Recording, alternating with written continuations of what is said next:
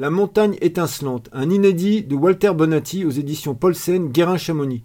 Quelques mots de Charlie Buffet, le traducteur du livre. Alors nous parlons de Walter Bonatti, qui a écrit euh, certains des plus beaux livres de l'histoire de l'alpinisme, dont par exemple À mes montagnes, et dont il restait un récit inédit qu'on vient de retrouver. On a appris qu'il avait été publié en Italie. C'est un texte que Bonatti avait écrit en 1958 après une ascension extraordinaire, l'ascension du Gachar Broom 4 au Pakistan, euh, un sommet qui faisait presque 8000 mètres, 7925, euh, et qui n'a aucune voie facile. Euh, c'est un sommet tout proche du K2 tellement peu accessible que euh, la voie, donc Bonatti en a fait la première ascension avec Carlo Mauri en 1958 et cette ascension n'a pas été répétée avant 1985, donc pratiquement 30 ans avant de faire une seconde ascension. C'est une montagne qui n'a aucune voie facile, qui, euh, euh, qui a une paroi, une face ouest qu'on appelle la face Shining Wall, qui est d'une très grande difficulté, mais la voie de Bonatti était déjà tellement difficile qu'arrivé juste à une longueur du sommet, il est encore en train de planter des pitons dans du 5 à 7900 mètres d'altitude. Voilà, donc une, une ascension extraordinaire dont on ne savait pas grand-chose finalement, parce que Bonatti s'était un petit peu fâché avec ses compagnons d'expédition, notamment euh, Riccardo Cassin qui dirigeait l'expédition et le club alpin italien qui l'avait financé.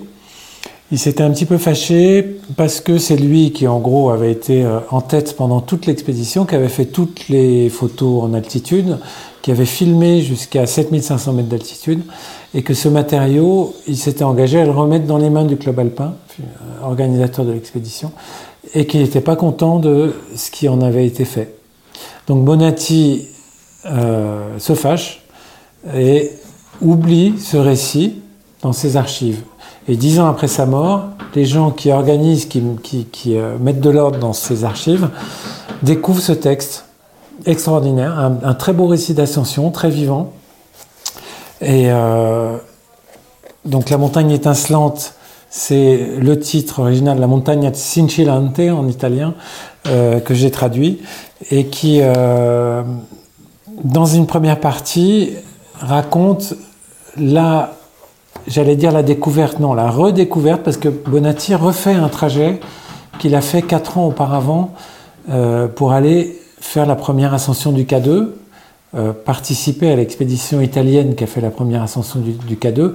Cette expérience a été complètement traumatisante pour lui, parce qu'il s'est retrouvé à 8000 mètres d'altitude à dormir en plein air, parce que ses compagnons l'avaient abandonné, lui avaient refusé l'accès à leur tente. Et cette victoire italienne sur le K2 a été un vrai traumatisme pour Bonetti, qui a, vraiment euh, accusé le coup après, qui a écrit qu'il avait perdu confiance dans la nature humaine, qui s'est vraiment, euh, en, deux mots, il en a pris plein la gueule au K2 en 54. Voilà. Quatre ans après, il revient au Pakistan, il retrouve les mêmes lieux, il retrouve les mêmes gens, certains des porteurs de l'expédition. Et là, il est dans une expédition qui n'a plus du tout la même échelle, qui est une petite expédition assez légère, assez visionnaire, euh, qui va équiper la montagne jusqu'à 7000, 7000, 7005, mais euh, sur des, des, longueurs et des passages d'une très haute difficulté. Euh, jamais vu, jamais pratiqué à cette époque-là. On n'est pas encore à l'époque où on attaque les grandes parois. Alors on a été interrompu par les coups de marteau de Walter Bonatti qui plante des pitons sur l'arête du G4 du Gacharbon 4 en 1958. Bon, je rigole, il y a des travaux dehors, mais euh, Bonatti a planté des pitons sur un 8000 en 1958. C'est à une époque où euh, les, toutes les premières ascensions sur les 8000 ont été faites par des voies de, de neige, des voies euh, sans aucune difficulté technique. Et la période des ascensions difficiles, elle commence bien après, dans les années 70. Donc il est une fois de plus très en avance sur son temps. Donc la première partie de ce livre, c'est un récit de cette ascension euh, où euh, on raconte donc Bonatti retrouve certains des porteurs de l'expédition à laquelle il a participé, quatre ans plus tôt au K2.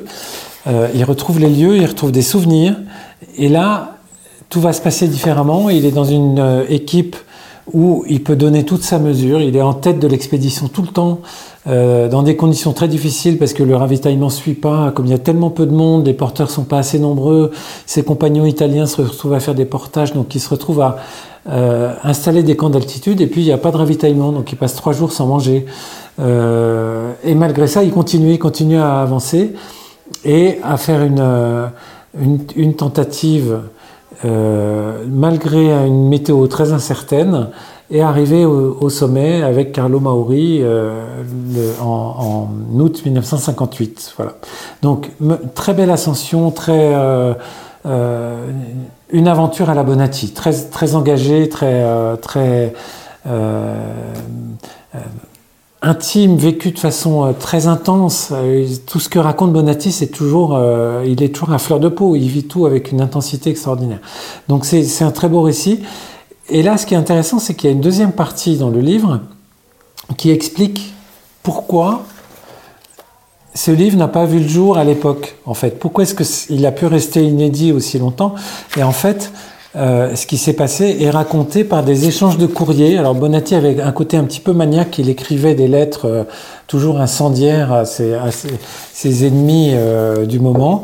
Et là, son ennemi du moment, c'est le club alpin italien, organisateur de l'expédition, qui décide de confier tout le matériau que Bonatti était tenu de lui laisser par, par contrat, donc ses photos et ses films faits pendant l'expédition, tenu de livrer ça au Club Alpin, qui en fait un film publicitaire financé par un grand groupe industriel italien. Et Bonatti est furieux, ne supporte pas ce film et décide de mettre son récit, le récit qu'il avait prévu de publier le temps venu, il le met de côté et il l'oublie, il passe à autre chose. Le temps que le club alpin monte le film, il est déjà en Patagonie en train de faire une tentative au Cerro Torre. Il est euh, euh, en train de vivre sa vie toujours aussi intense d'alpinisme.